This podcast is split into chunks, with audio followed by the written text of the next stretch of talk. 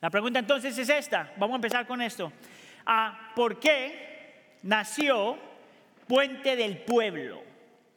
Si usted es parte de nuestra iglesia, usted tiene, ya para este punto tiene que haber reconocido que eh, en la medida de lo posible nosotros tratamos de que todo lo que hagamos, todo lo que estamos ah, buscando, todo lo que, anhelamos para la iglesia tiene que tener de alguna forma un fundamento bíblico. Uh, el deseo de los pastores no es solamente que hagamos cosas buenas, pero que tengamos un fundamento bíblico de por qué hacemos esas cosas buenas. Y la pregunta que alguien se tiene que hacer, Aníbal, es por qué usted o ustedes piensan tanto así.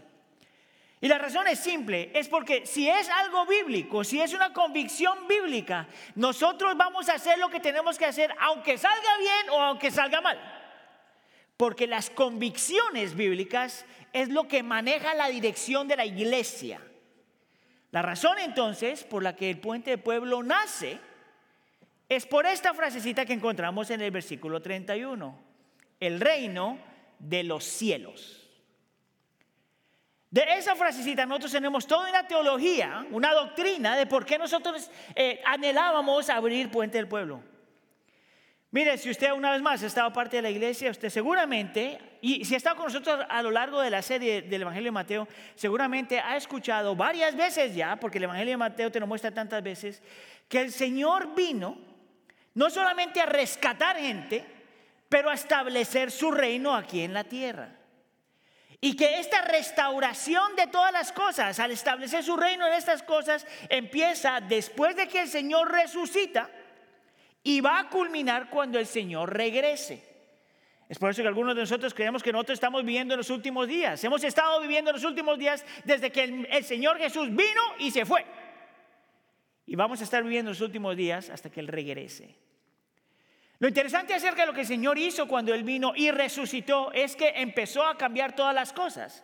Empezó a renovar todas las cosas, empezó a transformar todas las cosas. Es por eso que hay un erudito que se llama N.T. Wright, que él dice, la resurrección es el día donde la revolución empieza. Es el día donde el Señor entonces viene y empieza a hacer todas las cosas, a renovar todas las cosas, desde que, desde que se resucita. Es por eso que la palabrita cielo es tan importante cuando hablamos del reino de Dios. Es la razón por la que Mateo eh, eh, describe al reino de Dios como el reino de los cielos. Y si quiere una explicación siempre acerca de eso, es tan simple como esto. En el corazón de Dios, a lo largo de la historia, siempre ha sido un Dios que quiere que la tierra se parezca al cielo. ¿No fue esa la oración del Señor Jesús? que se haga tu voluntad en la tierra como en donde? En el cielo. Entonces yo sé que hay muchas ah, teorías y versículos que la gente utiliza para escribir lo que el cielo es, pero mire, la forma más simple para usted entender lo que es el cielo, simplemente mire cómo ah, la escritura describe el cielo y una vez que tú puedas ver eso vas a poder mirar entonces cuál es el corazón de Dios para esta tierra que en el corazón de nuestro Dios siempre ha estado que lo que está ha sido creado hermoso, que se echó a perder en Génesis 3. A lo largo de la historia, con el Señor viniendo, era para restaurar todo lo que se había dañado, para que con el pasar del tiempo esta creación se parezca más y más al cielo. ¿Quieres que te dé una descripción entonces de lo que el Señor desea para esta creación? Voy a darte algunos versículos. Por ejemplo, en Apocalipsis 21, Apocalipsis 21, versículos 1 al 4, dice que en el cielo, cuando el Señor regrese y está restaurado todas las cosas, pero en el cielo, cielo, dice que no hay llanto, ni muerte, ni dolor, ni sufrimiento. Te dice que esta creación, la dirección de esta creación es para un día, que un día todos nosotros podamos experimentar un lugar y un tiempo donde no hay llanto, ni muerte, ni dolor, ni sufrimiento. ¿Tú sabes lo que significa eso? Nosotros, ninguno de nosotros hemos estado en un lugar así. Vamos a llegar a un momento donde no habrá más nada que nos destruya de ninguna forma. Esa es la imagen del cielo y ese es el corazón del Señor para su cielo y para su tierra. En Mateo capítulo 6 nos habla del cielo como un lugar donde no hay destrucción, donde todo es gozo y paz. Usted nunca ha estado en un lugar donde todo es gozo y paz. Aún más, en los momentos donde nosotros tenemos gozo y paz, siempre es un fragmento. Porque en el momento nos acordamos que todavía vivimos en un mundo caído, lleno de pecado, lleno de dolor y lleno de sufrimiento. Ese es el corazón del Señor. Eso es lo que el Señor quiere hacer en esta tierra, atraer el cielo a la tierra. En Apocalipsis, una vez más, versículos 25, del versículo, eh, capítulo 21, de los versículos 22 al 24, nos dice que en el cielo no hay necesidad del sol. ¿Se acuerda de eso? Porque Dios está en el centro. Él es la luz radiante del cielo. Por lo tanto, lo que el Señor quiere es que gradualmente, poco a poco, cada vez más, aquí en la tierra, Él sea la luz que le da luz a todo, que le da calor a todo, que le da energía a todo, que le da vida a todo. Interesante que en esa misma imagen ves que vienen todas las naciones y, y detrás, cada nación viene con su honra y su esplendor. ¿Sabes qué significa eso? Que todas las naciones de la tierra tienen honra y esplendor, belleza y peso. Y todos vienen ante nuestro Creador y le arrojan todo frente a Él. ¿Tú sabes cuál es el corazón del Señor para esta tierra? Que se parezca al cielo, un lugar donde no solamente la luz y el centro de todo, pero que todo el mundo pueda reconocer que Él es Señor. Romanos capítulo 8 nos dice que hasta el día de hoy la creación gime. El cielo te muestra que un día esta creación va a dejar de gemir. Podemos explicar muchas cosas acerca de eso, pero por lo menos podemos decir que ya no va a haber a huracanes, ni torbellinos, ni ninguna de esas cosas van a estar presentes. Que todo va a ser tan hermoso y aún mejor que al principio de la creación. En 2 de Corintios capítulo 5, de los versículos a ah, 1 en adelante, hace la explicación de que realmente eh, va a llegar un momento donde no vamos a tener ni siquiera una idea de lo que es el sufrimiento porque aún el sufrimiento está creando mayor peso de gloria. ¿Sabes qué significa eso? Que cuando estamos en la presencia del Señor, Él haya regresado, todo haya sido restaurado y el cielo se parezca igualito a la tierra, o la tierra se parezca igualito al cielo, todo lo que nos ha pasado, todo el sufrimiento, dolor y todo lo que más, simplemente va a ser como un mal sueño. Entonces estaba en alguna situación bien difícil en medio de tu sufrimiento, que al pasar del año, de los años, cuando el Señor ha restaurado todas las cosas, tú miras para atrás y dices, eso se sintió solamente como un mal sueño. ¿Puedes tú anhelar lo que va a venir y lo que el Señor va a hacer cuando la tierra y el cielo se parezcan? Es más, dos pasajes que son súper especiales para mí. Es Isaías capítulo 65. Escuche aquí cómo el Señor, qué es lo que el Señor quiere hacer de esta tierra cuando se parezca al cielo. Por tanto, yo creo cielos nuevos y nueva tierra. Apocalipsis te dice que es la nueva Jerusalén que desciende del cielo. Y no serán recordadas las cosas primeras ni vendrán a la memoria. Pero gócense y regocíjense para siempre en lo que yo voy a crear. Pues voy a crear a Para regocijo y a su pueblo para júbilo. Me regocijaré por Jerusalén y me gozaré por mi pueblo. No se oirá más en ella voz de lloro ni voz de clamor. No habrá más allí niño que viva pocos días. No más imagínate eso, la cantidad de niños que mueren en este mundo. Y eso va a cesar. Ni ancianos que no completen sus días. ¿Construirán casas y les habitarán? Olvídese del sueño americano, eso es mejor. También plantarán viñas y comerán su fruto. No edificarán para que otro habite, ni plantarán para que otro coma, porque como los días de un árbol, árbol, así serán los días de mi pueblo. Y mis escogidos disfrutarán de la obra de sus manos. No trabajarán en vano, ni darán a luz para, para desgracia, ni darán a luz para desgracia, porque son la simiente de los benditos del Señor, ellos y sus vástagos con ellos. Es una, una, imagen impresionantemente perfecta y hermosa de lo que el Señor quiere hacer en un futuro con esta creación. Cuando el cielo y la tierra se unan. Si alguien pregunta entonces, ¿por qué entonces la iglesia empezaría el ministerio de iglesia del pueblo? Eh, de puente del pueblo. Bueno, porque nosotros anhelamos que esta creación se parezca a lo que ha de venir. Es más, porque nosotros estamos convencidos que si a menos de que tenemos esa, esa, imagen en nuestra mente, la, la, tendencia va a ser simplemente crear cosas y hacer cosas que solamente nos sirvan a nosotros. La tendencia del corazón del ser humano es pensar en yo, en mí y en yo otra vez. ¿Cuántos de ustedes luchan con eso? Levanten mano. ¿Cuántos de ustedes ya son libres de, egocentrismo? Levanten la mano para acusarlo de mentiroso. ¿Tú sabías que ese era el problema con el líder religioso en el Antiguo Testamento?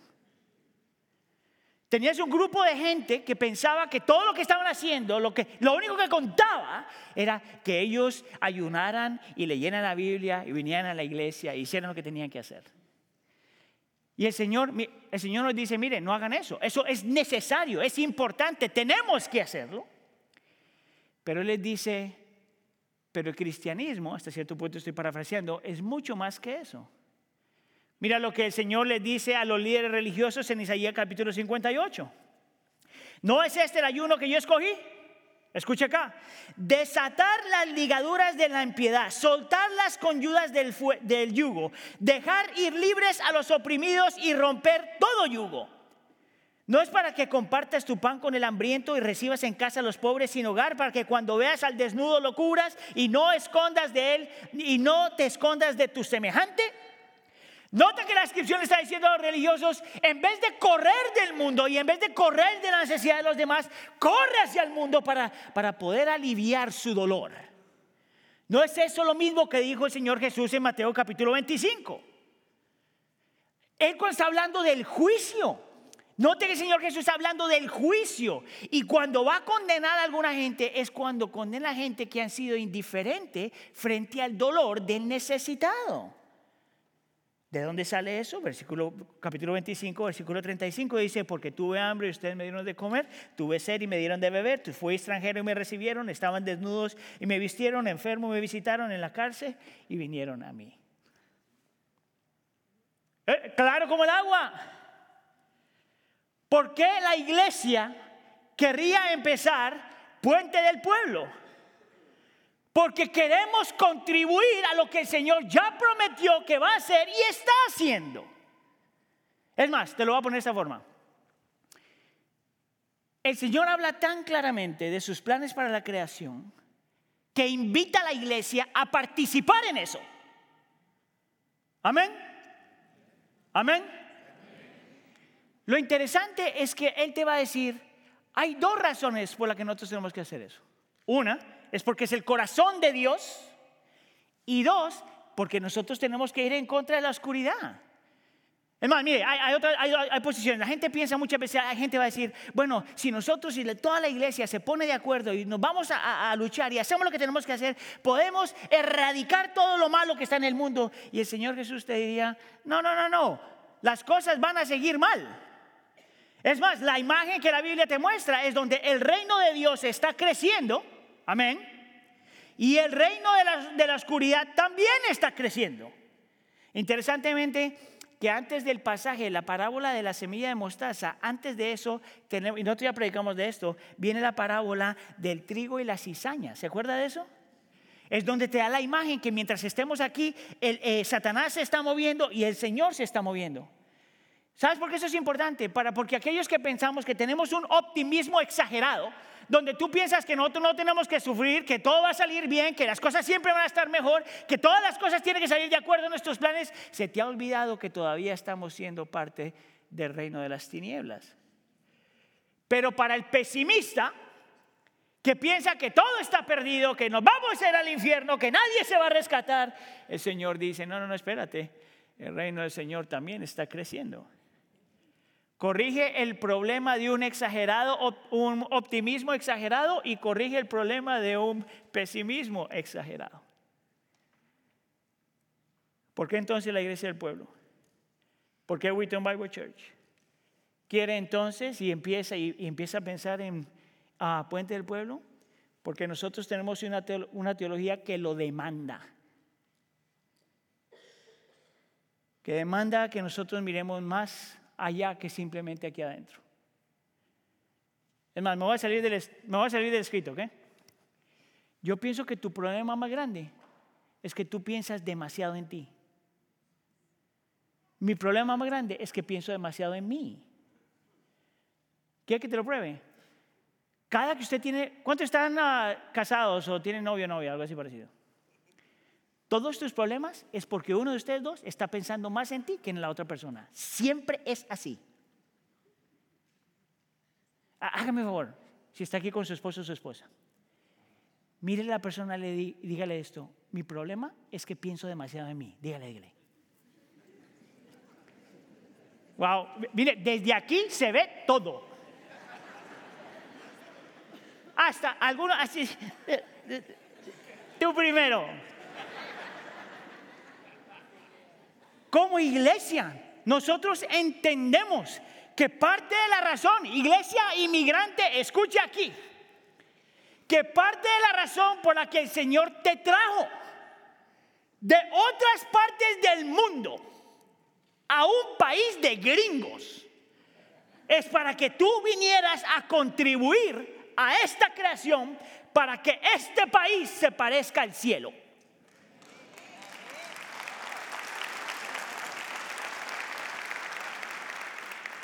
Cómprese su carro, cómprese su casita, mande a los hijos a la universidad, haga todo eso, hágalo. Pero porque usted quiere contribuir a lo que el Señor, la razón por la que el Señor lo trajo aquí.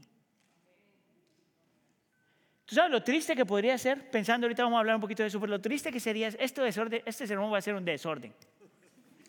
¿Tú sabes lo triste que sería ser que lo peor que yo pueda hacer como inmigrante, porque yo vine aquí a los 17 años, como inmigrante es que trabaje duro, levante a mis niñas, las mande a la escuela, tengan su, su, diploma, para que luego ellas se compren su casita, tengan sus hijitos, compren su... y ya. Eh, eh, eso, ese no es mi amado. Yo sí quiero que mis niñas estudien y quiero que tengan un degree y quiero que le hagan, pero no solamente para que cumplan su deseito americano, sino que puedan ser instrumentos en las manos del Señor. Instrumentos en las manos del Señor, que el Señor le permita a esta iglesia inmigrante mirar a nuestros hijos así. Aunque tengan que hacer trabajos que no les da dinero.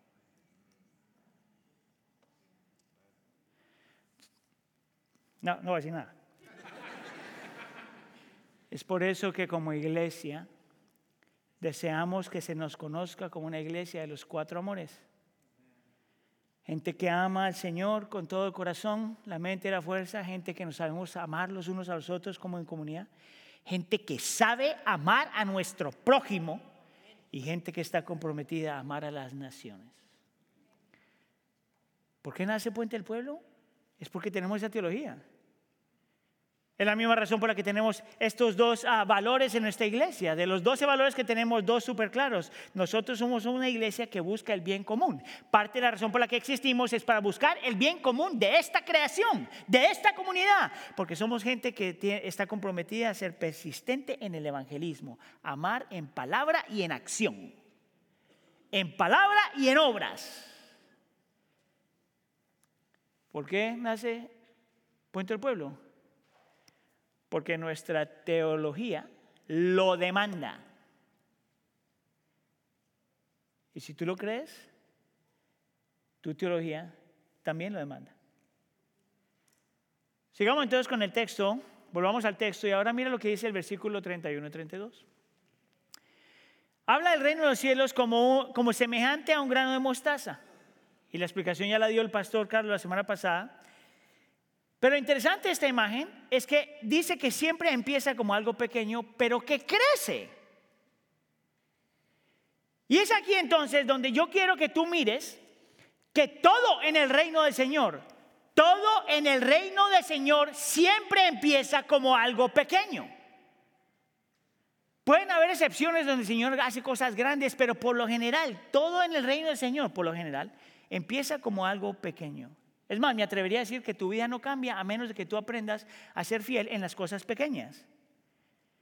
Es cuando eres constante en lo pequeño, perseveras en lo pequeño, tienes disciplina en lo pequeño, te entregas en lo pequeño. Es poco a poco. El reino de Dios siempre va cambiando, siempre se va moviendo, siempre se va transformando las cosas poquito a poco. Es por eso que la vida del creyente en el Nuevo Testamento se describe como un caminar.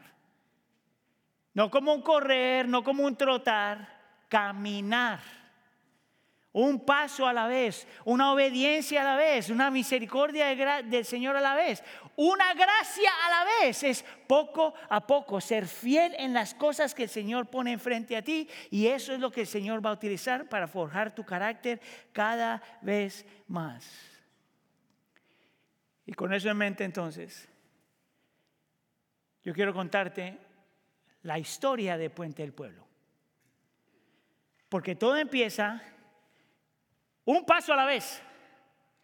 Y Dios obrando providencialmente una persona a la vez.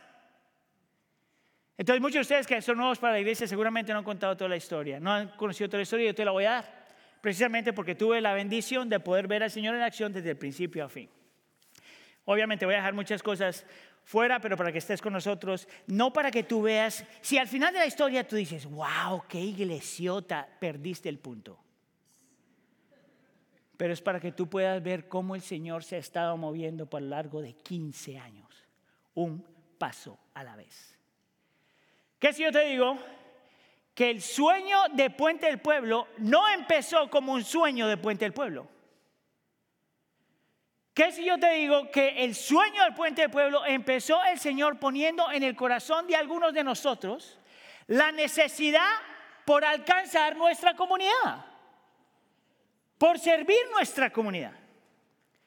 ¿Qué si yo te digo que entre nuestro medio hay algunos jóvenes que cuando tenían 12, 13 y 14 años se iban al área de West Chicago, a Timberlake, simplemente a evangelizar, a recoger basura, a servir a la gente y lo hicimos por varios años. Es ahí donde nace todo.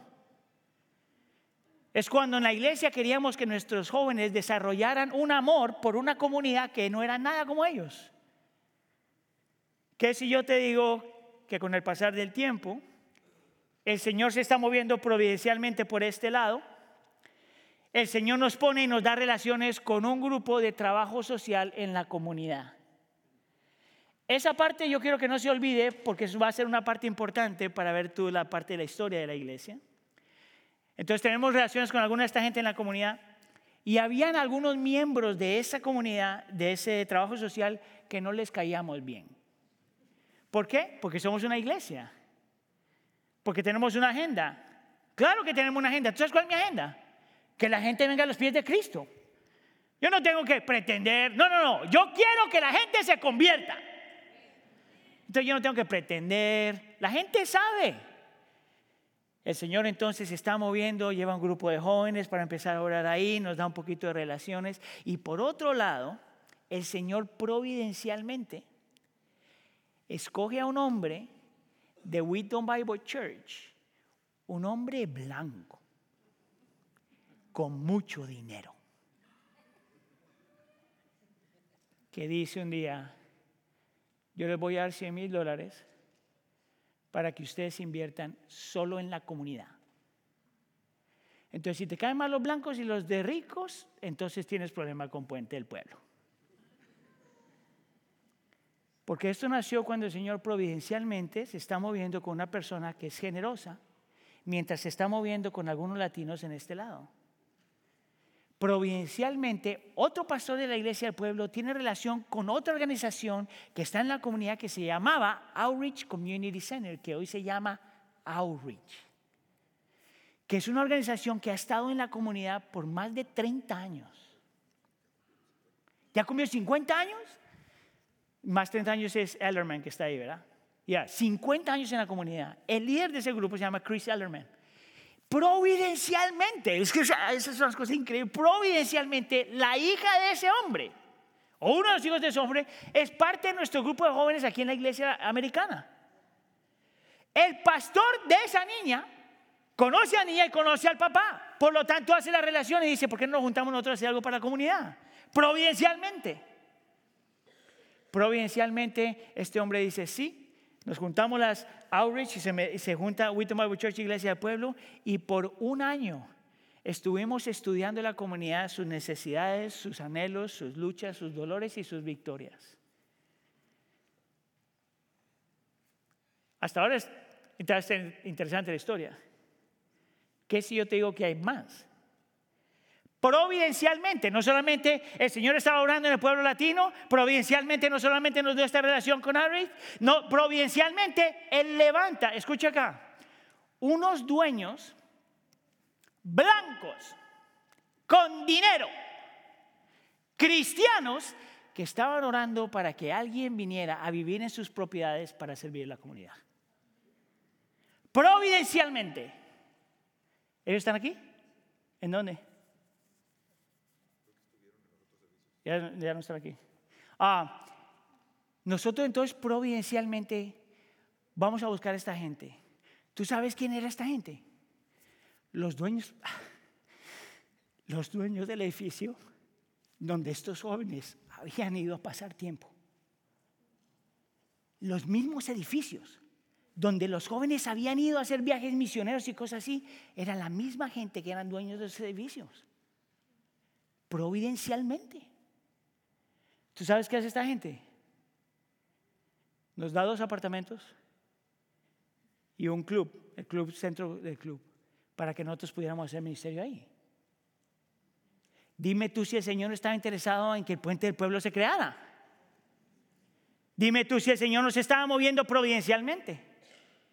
Providencialmente empezamos a pensar cómo se debe llamar a Puente del Pueblo. Esto es algo que yo estoy seguro que nadie sabe aquí por qué se llama Puente del Pueblo. Porque providencialmente nosotros queríamos que hubiera una conexión entre el trabajo social y la iglesia del pueblo. ¿Por qué crees que se llama puente? Oh, here's a. Please, can you please stand? Aquí están los dueños del edificio, los Millers. Can you please get up? We want to recognize you. Yeah, both of you.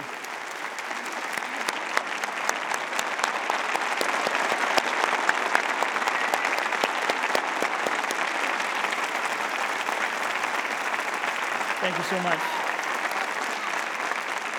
I was looking for you all over the place. Couldn't see you until now. Tú ves entonces que providencialmente el Señor está poniendo las cosas en su lugar. Pensamos entonces en un hombre que fuera un puente entre la comunidad y la iglesia del pueblo. Es ahí donde nace el nombre Puente del Pueblo. ¿Sabías tú esa historia? Providencialmente. Traemos esto a la iglesia y la gente empieza a escuchar cómo nosotros podemos servir y alcanzar a nuestra comunidad. Y de ahí para adelante el Señor se empieza a mover increíblemente. Contratamos un grupo pequeño de staff o personal, empezamos a poner algunos programas. Desde el principio parte de la filosofía era que queríamos abrazar a la generación joven con sus padres. Es por eso entonces que se crea un programa para los niños, todavía no teníamos secundaria, y programas de ayuda social para los papás. Empezamos con clases de alfabetización y, ah, eh, en inglés.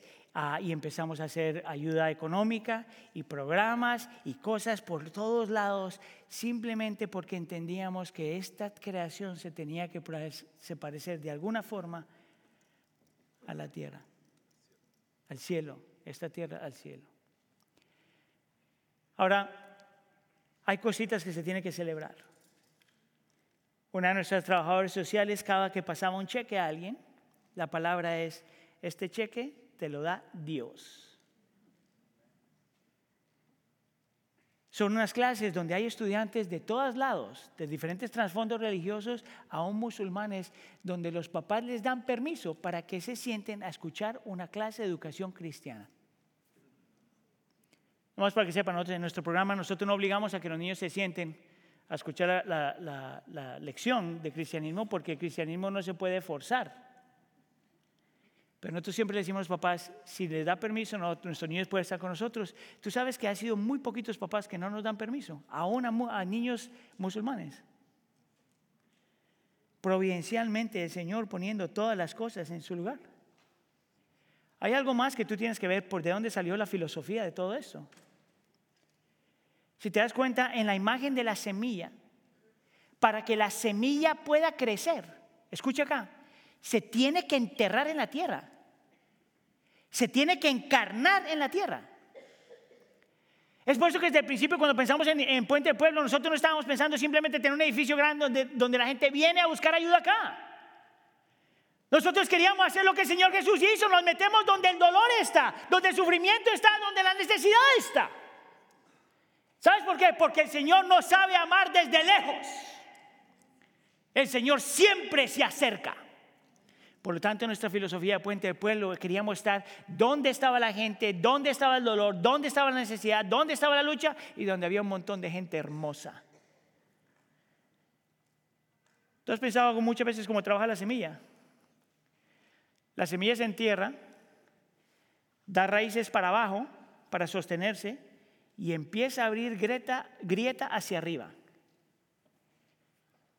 ¿Tú sabes por qué es tan importante esa imagen para nosotros como Puente del Pueblo? Porque nuestro trabajo es meternos donde nos podemos meter.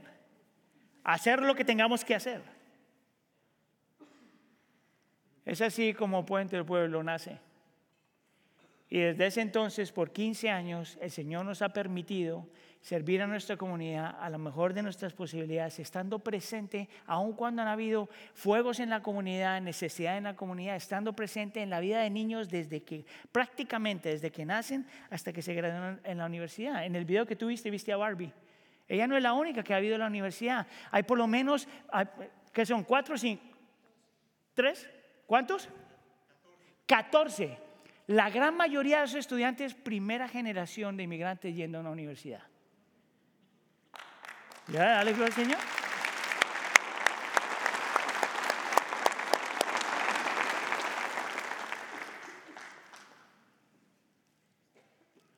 Hay algo más que ver. Hay algo más que tú quiero que tú veas. ¿Por qué el Señor puso nuestro corazón a ser puente del pueblo?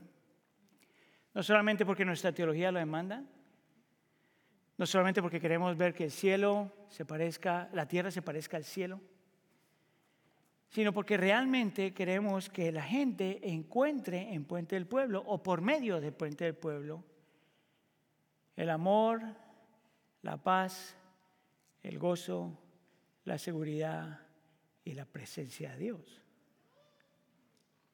¿De dónde sale eso? Del versículo 32. El versículo 32 dice que este crece, este árbol crece, y es la mayor de todas las hortalizas, y se hace un árbol de modo que las aves del cielo vienen y se anidan en sus ramas. Y esa es una metáfora para describir lo que hace un árbol, un pájaro cuando llega a un árbol. ¿Y por qué hace un nido? ¿Y qué es lo que busca en el nido? Escuche, la única razón por la que Puente del Pueblo existe, la única razón por la que el Puente del Pueblo existe, es porque queremos que más y más y más y más gente encuentren lo que han anhelado toda su vida en nuestro Dios. Él es el que da el dinero, él es el que da la sabiduría, Él es el que dirige los pasos, Él es el que salva, Él es el que, el que cura, Él es el que hace la obra. Al fin y al cabo, Puente del Pueblo solo existe con la única razón de que el Señor se lleve la gloria y que la gente encuentre en Él lo que tanto anhela.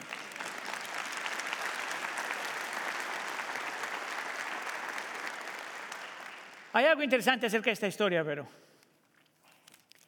es que nosotros entramos a la comunidad, vamos a decirlo así, para cambiar la comunidad en el nombre del Señor. Lo que nosotros no sabíamos es que el Señor iba a utilizar la comunidad para cambiarnos a nosotros. Y yo entonces quisiera que ustedes escuchen de boca de una de nuestras trabajadoras sociales, la más, la más nuevecita de todas. La freshman se dice en inglés. Cómo el Señor se movió en su vida a través o por medio del puente del pueblo. Te voy a invitar que entonces, por favor, eh, recibas a Ana María al frente.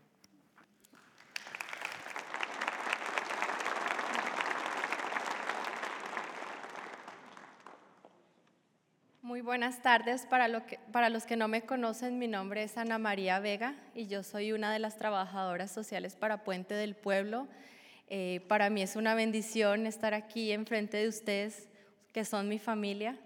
Ah, cuando nuestro director de Puente, Saúl Flores, me pidió que compartiera el día de hoy, le dije, no, pues tengo que pensarlo y estuve orando y pidiéndole al Señor, al Espíritu Santo por coraje, por valentía y por sabiduría para compartir con ustedes lo que el Señor ha hecho en mi vida. Hoy quisiera compartir lo que Dios ha hecho en mi vida y la manera en que Él me ha llamado a caminar por las obras que Él ha preparado de antemano para mí, como dice Efesios 2.10. Me gustaría empezar compartiendo un poco acerca de mí. Nací y crecí en Colombia y cuando tenía 23 años emigré a los Estados Unidos. He vivido en Illinois por, más, por un poco más de 17 años. A través de estos años he podido ver la soberanía de Dios guiándome para alcanzar sus propósitos. Como la mayoría de migrantes, yo llegué este, a este país sin hablar el idioma. No sabía cómo manejar y no tenía un estatus legal para trabajar. Sentí que tuve que empezar de cero. Tuve que aprender cosas tan simples como escribir un cheque, enviar una, carta por correo y aprender a hacer una cita médica por teléfono. Dios me permitió experimentar lo que era la vulnerabilidad y un día Él usaría todo ese dolor y toda esa vergüenza para hacer una luz para otros. En el año 2011, Dios me regaló la oportunidad de estudiar trabajo social. Ese mismo año, mi familia y yo empezamos a asistir a la iglesia del pueblo. Para una de mis clases en el colegio tenía que entrevistar a un trabajador social y así fue como conocí a Irene Owens, una de las trabajadoras sociales de Puente del Pueblo. Irene compartió conmigo la historia de Puente y el maravilloso trabajo que estaban haciendo en la vida de familias inmigrantes en el suburbio de West Chicago. Yo quedé asombrada de tan hermosa labor y recuerdo haberle dicho a Irene, un día yo quisiera trabajar para Puente Esperé 12 años para convertirme parte del personal. Durante esos años, el Señor abrió puertas para involucrarme con Puente de diferentes maneras. Empecé como voluntaria contestando el teléfono en la recepción y ayudando con la asistencia de los niños del programa, de los niños del programa después de la escuela. Un año más tarde me convertí en una interna que dictaba la clase de habilidades para la vida y desarrollo emocional para niños desde segundo grado hasta la escuela secundaria. Distribuir ropa de invierno para refugiados africanos que enfrentaban su primer invierno en los Estados Unidos. Ayudé a familias con la aplicación para la renta y fui tutora para el programa de alfabetización en español para adultos que no sabían leer. A través de esos años mi relación con Puente creció y continué como voluntaria para eventos como la tienda de Navidad y el Día de la Madre. Dios fue preparando mi vida y mi corazón para trabajar con familias que necesitan ser escuchadas, emigrantes como yo, en necesidad de empatía, cuando se sienten que ellos no pertenecen. Puedo entender su sufrimiento, porque un día yo estuve al otro lado del escritorio yo encontré en Jesús todo lo que necesito y deseo compartir con el mundo la esperanza que nunca falla. Hoy entiendo que no trabajo para Puente porque soy inteligente o capaz. Estoy trabajando para Puente porque el Señor tiene propósitos y Él me llamó a caminar por las obras que Él de antemano preparó para mí. Toda la gloria al Señor.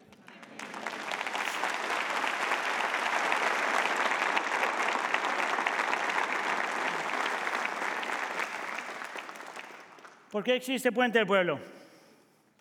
Porque Él es bueno, porque Él es fiel, porque tiene propósitos, porque ama su creación y ama a un pueblo que lo necesita. ¿Por qué nosotros participamos en eso? Porque Él es bueno, porque Él es fiel, porque Él tiene propósitos y porque nos ha llamado a ser parte de sus planes. Ahora, lo interesante acerca de hablar de todo esto es que uno diría, Hagámoslo. Sabes, en ese año que estuvimos en preparación antes de empezar Puente del Pueblo, uno de los pastores americanos y yo eh, fuimos a una conferencia que hablaba muchas de estas cosas, simplemente para equiparnos lo máximo posible. Ah, y en ese tiempo leímos un libro. Ah, y de lo único que me acuerdo del libro es una frase. Nomás para que sepa, muchas veces vale la pena leer un libro entero solamente por una frase. Y la frase era esta. Si el Señor moviera tu iglesia de tu comunidad, la comunidad te extrañaría. Eso fue lo que cambió todo. Si el Señor moviera este, este templo a otro lugar, nos extrañaría nuestra comunidad. Carroll Stream, West Chicago, Glenda Heights, Glen Ellen, Witten, todas estas áreas. Y nuestro corazón era el si nosotros quisiéramos. Porque como decía Saúl al principio,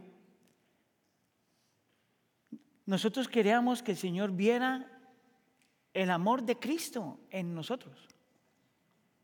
No, no indiferentes a los demás, pero el amor de Cristo en nosotros. Y al pensar en esto digo, esta es una de esas celebraciones donde alguien podría decir, yo quiero ser parte de eso. Yo quisiera animarte, no solamente que tú consideres cómo tú puedes contribuir a lo que el Señor está haciendo aquí, pero también en Puente.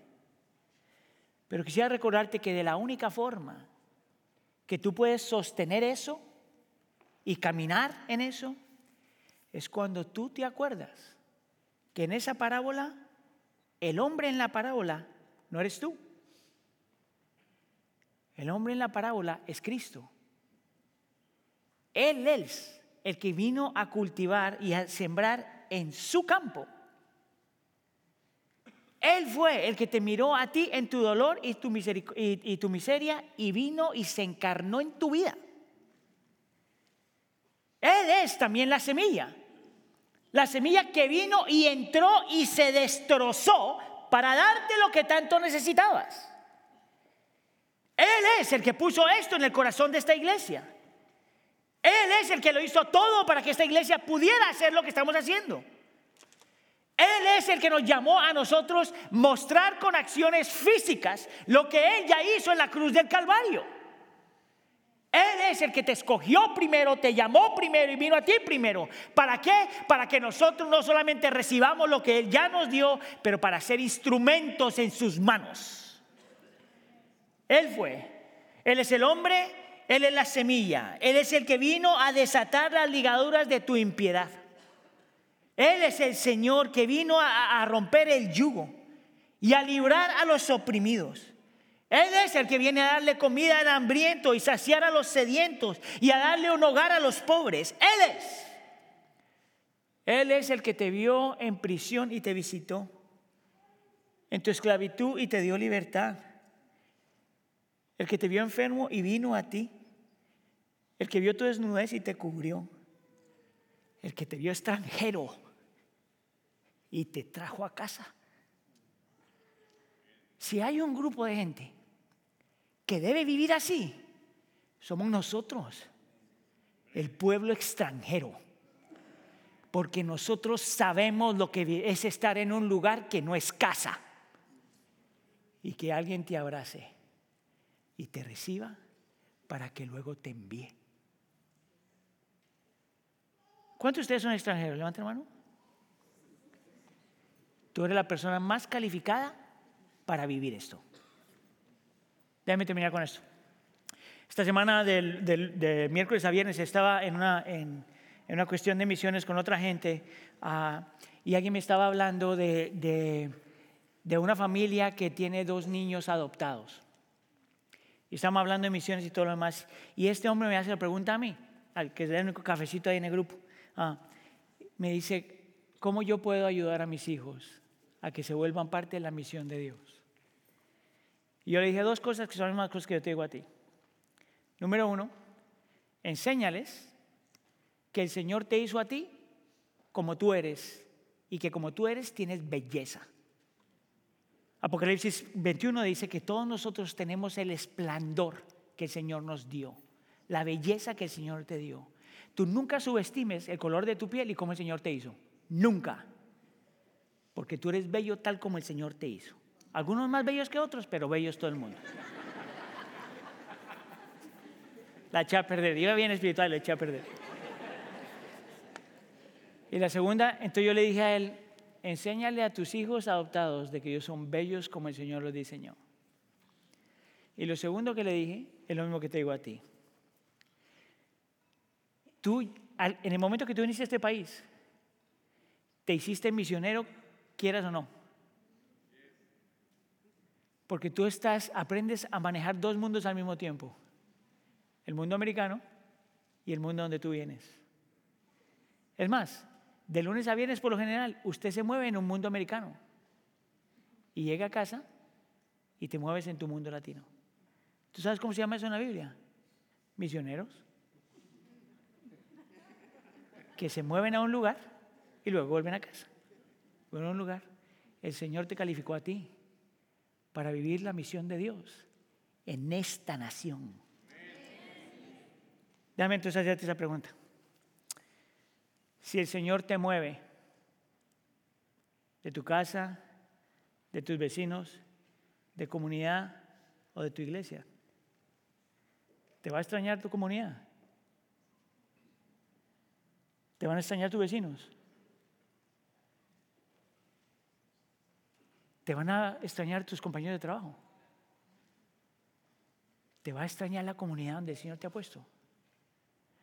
A lo mejor se te ha olvidado que el Señor te rescató porque te ama para luego enviarte afuera. Oremos. Señor, te damos gracias por tu misericordia y amor.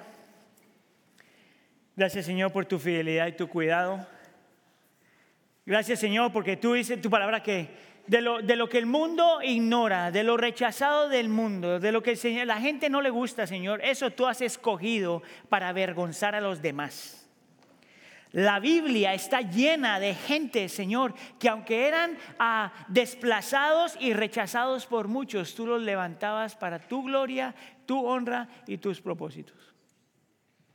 Damos tantas gracias por 15 años de tu fidelidad para con Puente del Pueblo. Pedimos, Señor, por muchos años más, donde podamos servirte, darte gloria y honra, Señor, y ser instrumentos en tus manos para traer alivio a aquellos que lo necesitan a los que lo están buscando y aún a los que ni siquiera saben que lo están buscando. Permite a esta iglesia, Señor, Wheaton Bible Church, Iglesia del Pueblo, vivir como extranjeros. Gente que sabe que este no es nuestro hogar todavía, pero que el hogar va a venir y van a hacer la restauración de todas las cosas. Haz tu obra, Señor, en nuestro medio. Te lo pedimos, por favor, en nombre de tu Hijo Jesús. Y la iglesia del pueblo dice...